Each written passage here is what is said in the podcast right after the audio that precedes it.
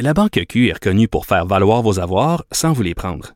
Mais quand vous pensez à votre premier compte bancaire, tu sais, dans le temps à l'école, vous faisiez vos dépôts avec vos scènes dans la petite enveloppe. Hmm, C'était bien beau. Mais avec le temps, ce vieux compte-là vous a coûté des milliers de dollars en frais, puis vous ne faites pas une scène d'intérêt. Avec la Banque Q, vous obtenez des intérêts élevés et aucun frais sur vos services bancaires courants. Autrement dit, ça fait pas mal plus de scènes dans votre enveloppe, ça. Banque Q. Faites valoir vos avoirs. Visitez banqueq.ca pour en savoir plus. Geneviève Peterson, la déesse de l'information. Vous écoutez Geneviève Peterson. Cube Radio. On va se parler euh, de surenchère. C'est la folie en ce moment sur l'île euh, de Montréal. Et c'est drôle, j'ai mon ami Hugo Meunier qui faisait un post euh, Facebook récemment, pris en photo une brochure qu'il a reçue par la poste. Et plein de gens l'ont reçu, cette brochure-là, ce pamphlet-là. C'était une pub d'agent d'immeuble. On peut plus dire agent d'immeuble. Faut que j'arrête de dire ça. Courtier. Ce sont des courtiers. Ils vendent des maisons. Ils nous font de la publicité. Et là, on rentre à la maison. On ramasse la brochure et là, qu'est-ce qu'on voit? On voit des duplex, des triplex, des maisons euh, qui ont été vendues hein, par les courtiers en question. Et là, maintenant, on a vu apparaître quelque chose qui est assez particulier, un petit bandeau. En plus du bandeau vendu, c'est marqué vendu en surenchère. Et là, c'est en rouge. Et là, on comprend qu'on peut faire la passe de cash. Et vraiment, c'est en train de créer un fossé de plus en plus grand euh, envers euh, les acheteurs euh, et les vendeurs à Montréal. Et, tu sais, on garde confidentiel hein, le montant des offres lorsqu'on fait des transactions immobilières. Et ça favorise tout ça. On en parle avec Amine Ouazad, qui est prof au HEC de Montréal. Monsieur Ouazad, bonjour. Bonjour, monsieur. Bonjour. Bonjour, madame. Pardon, merci pour votre invitation. Je suis une madame. Euh, je veux qu'on se parle euh, de la surenchère parce que le premier réflexe qu'on a quand on parle de surenchère et de la flambée des coûts à Montréal, c'est un de se dire que ça n'a pas de bon sens, que ça empêche des gens d'accéder à la propriété. Puis là, toujours du monde qui arrive dans le détour puis qui disent Ouais, mais vous savez, c'est le concept de l'offre et de la demande. Hmm. Ben, c'est vraiment important euh, d'avoir de la transparence euh, sur les offres qui ont été réalisées euh, et sur les transactions, sur les prix de transactions immobilières passées, parce que vous savez, il y a quelque chose qui s'appelle la malédiction du vainqueur.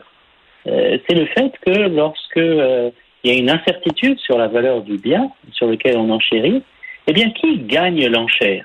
Ben, C'est la personne qui a surestimé le bien, puisque c'est la personne qui a enchéri le plus. C'est vrai dans l'immobilier, c'est vrai dans le domaine, dans d'autres domaines, dans le sport aussi. Lorsque une équipe de sport, eh bien, elle achète un joueur, mhm. eh ben, c'est l'équipe qui a enchéri le plus. Et souvent, vous avez beaucoup d'histoires dans le sport hein, de joueurs, de joueurs qui ont été surévalués hein, et qui euh, sous-performent par rapport à, à leur véritable valeur. Ben, dans l'immobilier, il y a quelque chose d'un peu similaire. Et il faudrait qu'on ait notre information de la part euh, des pouvoirs publics, de la province, des municipalités, plutôt que euh, de la part de courtiers. J'aime beaucoup les courtiers, hein, mais, mais on a... Ah oui? Euh, vous, trouvez vous trouvez qu'ils servent encore à quelque chose, vous? c'est sûr qu'il va y avoir une description importante dans le marché de l'immobilier. Vous avez, vous avez des, des aujourd'hui on est on est à l'âge des données, on est à l'âge de l'information, on est à l'âge des données ouvertes. Hein, et c'est un, un bon moment pour qu'on introduise de la transparence dans le marché immobilier euh, dans notre province et sur l'ensemble du Canada. C'est pas simplement euh, mm. au Québec, c'est en Ontario, c'est en Colombie-Britannique. Ouais. Mais mais Monsieur Ouazad, ok, euh, tu sais, bon, euh, dans le système capitaliste, là, les biens ont la valeur qu'on leur donne. Ça, ça, euh, c'est une loi euh, immuable. Puis c'est, c'est, on revient à cette fameuse question de l'offre et de la demande. Sauf que le capitalisme, quand même, est basé sur la notion de connaissance, c'est-à-dire qu'on accorde la valeur à des biens sur l'accès à de la connaissance. La preuve c'est une comparaison un peu boiteuse, mais pour que les gens euh, comprennent, à la bourse, si tu as accès à plus d'infos que les autres, c'est un délit d'initié. Puis là, on a toute une industrie qui est basée sur le secret. Euh, tu as des vendeurs qui sont avantagés. Eux autres, c'est pas de leur faute. C'est le marché en ce moment qui est comme ça. Ils seraient fous de pas en profiter. Mais les courtiers, ce sont les plus grands gagnants de cette stratégie-là quand on base tout ça sur le secret, la transparence. Euh, quand moi, je peux pas savoir, par exemple, euh, la surenchère qui a été faite, puis que je bête n'importe comment, puis à un moment donné, on se ramasse avec des immeubles qui ont été vendus 130 000 supplémentaires? Eh oui. Alors, vous avez parlé de valeur euh, intrinsèque d'un bien. vous voyez, il y a une déconnexion croissante entre les prix et les loyers. c'est-à-dire que vous avez des prix qui augmentent trois fois plus que les loyers. Donc les loyers ont beaucoup augmenté. Hein. Il y a des problèmes d'abordabilité du logement, 5% d'augmentation des loyers. Mhm. Mais vous avez une augmentation des prix de 15%. La valeur fondamentale d'un- bien immobilier est en train de se de décrocher hein, de euh, la valeur des transactions. Vous avez des transactions qui sont bien plus élevées que euh, la valeur fondamentale qui est donnée par le flux euh, de loyer.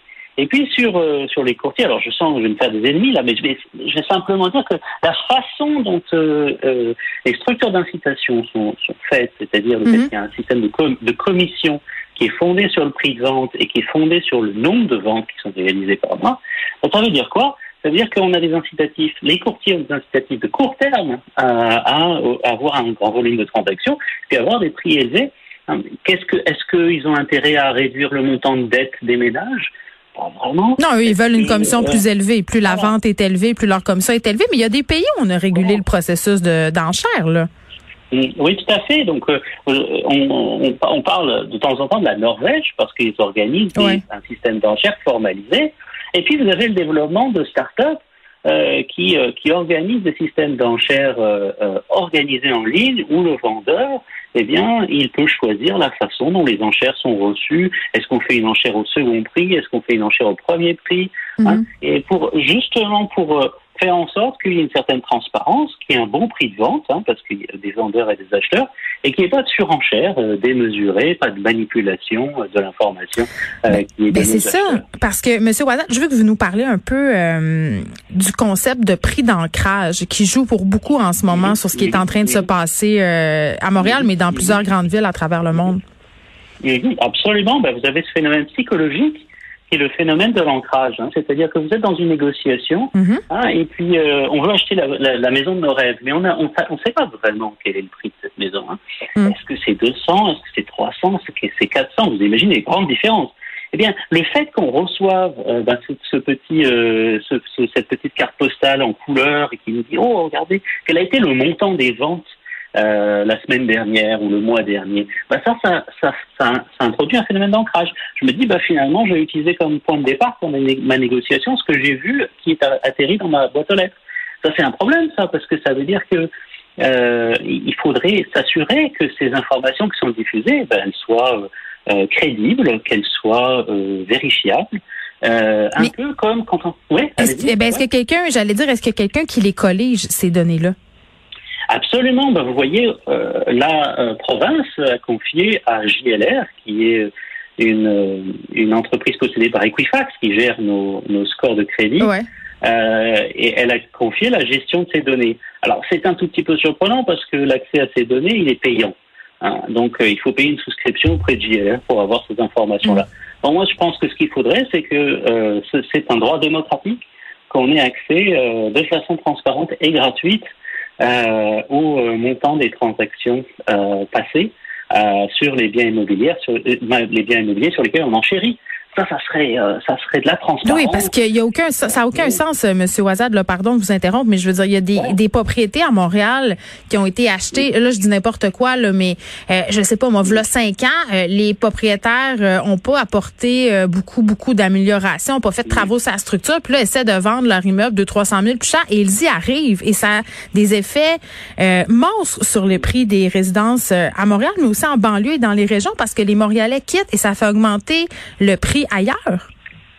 Oui, alors il y a d'autres phénomènes qui se pro- produisent en même temps, c'est-à-dire qu'on a un crédit qui est relativement facile. Ouais. Hein, Aujourd'hui, si, on- si on va sur les calculateurs des grandes banques, hein, euh, euh, je regardais juste avant de vous parler, je regardais TD, hein, par exemple, ben, sur TD, ils vous donnent des crédits dans lesquels le ratio dette sur revenu est très supérieur à un tiers. C'est-à-dire que euh, sont prêts à donner des crédits très importants pour acheter des biens euh, qui dépassent en fait euh, notre capacité euh, d'emprunt. Oui, puis si les taux augmentent, bonjour, il y a une couple de personnes Eh pour qui oui. ça ira vraiment pas bien. Eh oui, eh oui. Donc il y, a, il y a aussi les politiques de crédit et puis il y a aussi la politique d'offre. Hein, c'est qu'il faut offrir du logement, il faut Mm. faire en sorte, c'est bon aussi pour le changement climatique qu'on ait de la densité, qu'on ait euh, beaucoup de, de logements euh, denses, qu'on ait du logement social. hein. donc c'est vraiment un ensemble de politiques hein, qu'il faudrait euh, concevoir de façon très proactive hein, pour, pour régler cette question du logement. Mais bon, Monsieur Wazan, on va terminer là-dessus, là, mais il y a bien des gens qui regardent tout ça aller, puis c'est un constat qu'on fait depuis des années, là, la surenchère avec la pandémie, ça s'est accéléré, c'est bien sûr, là, mais à un moment donné, on se dit la bulle va éclater, ça va finir, il y a une limite à ce que les immeubles puissent prendre la valeur, puis dans certains quartiers aussi, à un moment donné, des maisons de 2 millions à Rosemont, là, ça va faire. Euh, mais le voyez-vous la fin de ça? Je pense que euh, le Canada et les États-Unis, c'est assez différent parce qu'on fait beaucoup de parallèles avec les États-Unis en 2008 où il y a eu un grand crash. Euh, le Canada n'a pas autant souffert en 2008 et c'est en partie parce que on a un, système bancaire qui est beaucoup plus concentré. Mm. On a des pouvoirs publics qui ont beaucoup plus de pouvoir de coordination des politiques de crédit. Euh, et euh, tandis qu'aux États-Unis, euh, vous aviez, c'est un, un, peu, vous avez 8000 banques, très fragmentées, très complexes, beaucoup de beaucoup de prêteurs privés. oui, beaucoup de secteurs privés. Donc là, ce que vous avez, c'est que je pense que euh, le, à Ottawa, hein, je pense à, je pense à la SCHL, je, je pense euh, au gouvernement fédéral, il va y avoir une réflexion, et la Banque du Canada, il va y avoir une réflexion sur comment ralentir mm.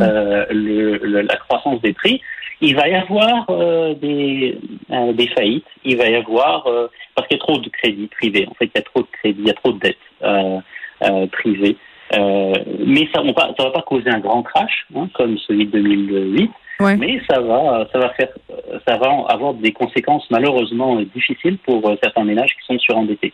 Ben oui, puis à un moment donné aussi, il faudrait que les courtiers euh, fassent preuve euh, de plus de transparence parce que qui s'enrichit, ce sont eux et ce sont euh, bien entendu les vendeurs, mais eux, c'est pas de leur faute. Ils profitent de la facilité du marché et en ce sens-là, ils sont bien chanceux. Souvent, ils ont payé leur immeuble cher aussi, mais quand même, on se demande où ça va s'arrêter toute cette surenchère. Moi, c'est rendu que j'ai des gens autour de moi qui se disent que ça vaut plus la peine d'acheter à Montréal, qui se disent ben moi, je vais louer à Montréal, je vais placer mon argent, je vais acheter une résidence en dehors à un moment donné.